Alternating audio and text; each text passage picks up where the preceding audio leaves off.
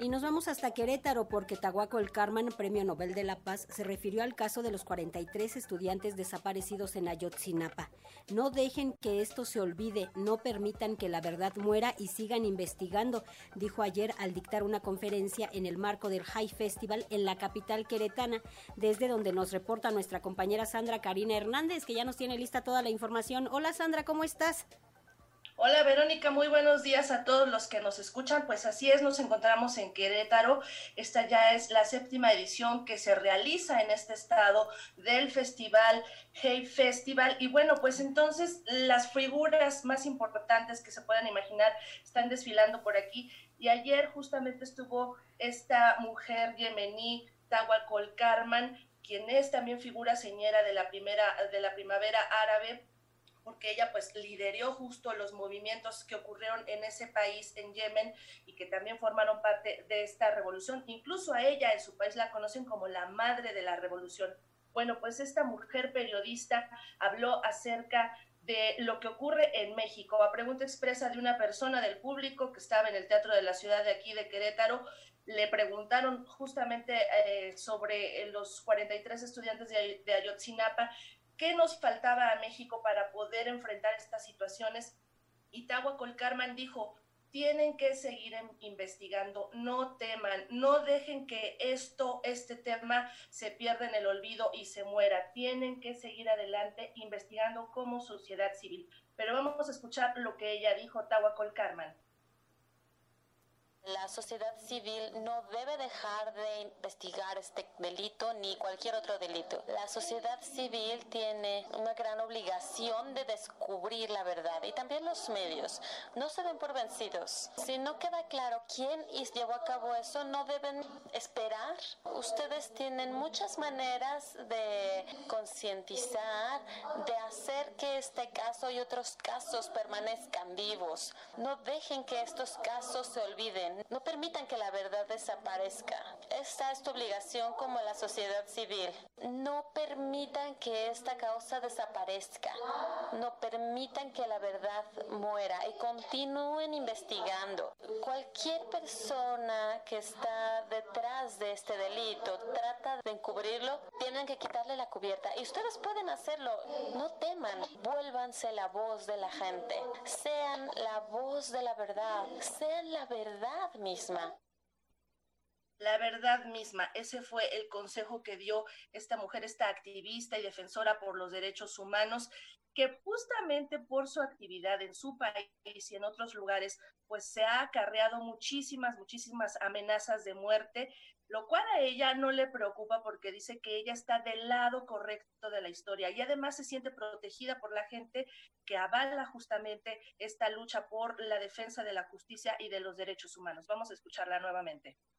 Yo alenté al pueblo yemení a decir no a la injusticia, a levantar la voz y utilizar movimientos pacíficos en contra de la injusticia y de las autoridades. Desde 2005 hasta ahora me amenazan no nada más un gobierno, sino varios tipos de gobiernos, de dictadores, especialmente en la región de donde soy. Esos dictadores son el mayor, el más grande riesgo que amenaza la paz mundial. Eso es el único temor que tengo. Pero estoy protegida porque la gente me protege y yo me creo en el lado correcto de la historia. Y creo que esa es la mayor protección que puedo tener. Soy quien logró que los dictadores temieran. Soy yo quien los dictadores consideran su enemigo porque son los enemigos de la justicia y de la libertad. Yo soy un símbolo de la libertad, de la igualdad y de la democracia.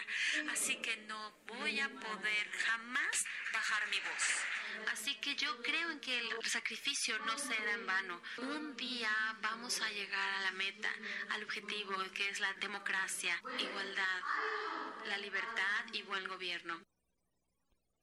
Bueno, pues ella dice que vale la pena cualquier sacrificio que se tenga que hacer hoy, incluso aunque nosotros no veamos el resultado, sino las nuevas generaciones, que ese es el valor para que la democracia, el buen gobierno, la justicia, la defensa de los derechos humanos esté establecida en nuestras sociedades. Y bueno, por otra parte, les cuento que tuvimos la oportunidad de platicar con Cristina Fuentes Larroche, que ella es directora internacional del Hey Festival, y bueno, pues nos habló de cómo este encuentro también ayuda a comprender todo el caos por el que hemos pasado justamente durante la pandemia, todas las incertidumbres que nos creó este fenómeno, pues también este encuentro de Hey Festival nos ayuda porque vienen científicos, vienen literatos, vienen eh, gente activista de derechos humanos. Entonces, todos ellos y sus actividades, su pensamiento, nos ayudan a entender mejor lo que nos ha pasado, a digerirlo, porque no ha sido fácil. Vamos a escuchar a Cristina Fuentes Larroche. Los temas urgentes en la pandemia fueron un poco los, temas de siempre, pero más agravados. El tema de la desigualdad, la mujer sufrió mucho más la pandemia, el tema del cambio climático, o sea, cómo cuidamos la naturaleza mejor para que no se vaya en contra de nosotros. Yo creo que esto ha sido un aviso para todos para replantearse muchas cosas. Todavía no hemos acabado de procesar lo que ha sido. O sea, todas nuestras certezas se derrumbaron. ¿Quién se hubiera imaginado que a cerrar al mundo? Y seguimos todavía digiriendo todo lo que ha sido esto. Por eso es fundamental crear estos espacios como festivales para hablar de cómo queremos imaginarnos un futuro y hablar con científicos y escritores y poetas. Yo creo que esos festivales propician también estas charlas transversales, cómo entre todos nos podemos reimaginar otro mundo. Hemos aprendido que de todo esto solo podemos salir en conjunto solamente en conjunto, nada de ir con individualidades, es lo que nos plantea Cristina Fuentes Larroche. Y bueno, el encuentro de Hey Festival continúa ahora y van a estar presentes la escritora española Rosa Montero, el poeta irlandés Paul Muldoon, la narradora británica Natalie Haynes, el literato vietnamita Viet Thanh Nguyen, el escritor nigeriano y premio Nobel de Literatura Wole Soyinka. Todos ellos van a desfilar por aquí y además por primera vez se realizarán actividades en este festival en pueblos y municipios de Querétaro como Bernal, Ezequiel Montes, Tequisquiapan y Corregidora. Así que las actividades son muchísimas, las figuras que están participando realmente son muy importantes y de todo ello les vamos a informar el próximo lunes en la próxima emisión de Su Casa y Otros Viajes, Verónica. Oye, Sandra, un privilegio escuchar a, a Tahuacol y esta valentía que la, caracteriza y que la caracteriza y además este compromiso que tiene con las causas sociales.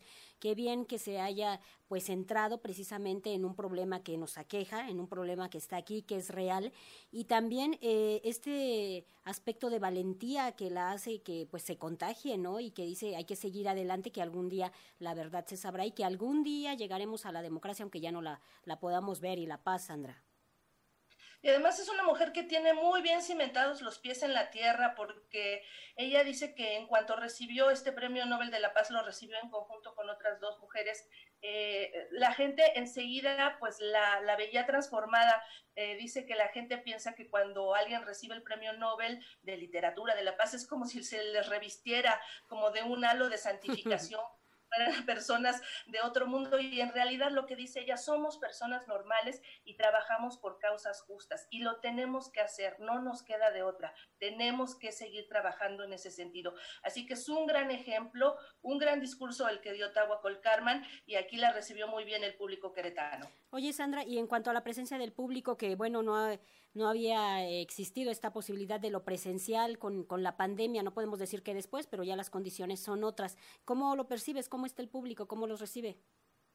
Precisamente las condiciones ya son otras, eh, la gente se sigue cuidando, sigue observando las reglas y las normas eh, sanitarias, pero está acudiendo a los foros. Está el teatro ayer el teatro de la ciudad estaba lleno y este, algunas personas estaban quedando afuera, pero bueno lograron acomodarlas. La verdad es que sí están asistiendo, eh, está volviendo digamos la normalidad entre comillas y esto no ha frenado la, asistencia del público a los foros del Hey Festival, así que pues están muy contentos tanto los organizadores como las personas porque es una forma de retomar la vida, de reflexionar lo que nos pasó, pero hacerlo en comunidad, hacerlo en colectivo, que es lo que nos faltaba, lo que nos quitaron durante la pandemia. Pues una buena vida para el Hey Festival y disfrútalo Sandra Karina, que son apenas unos días nada más.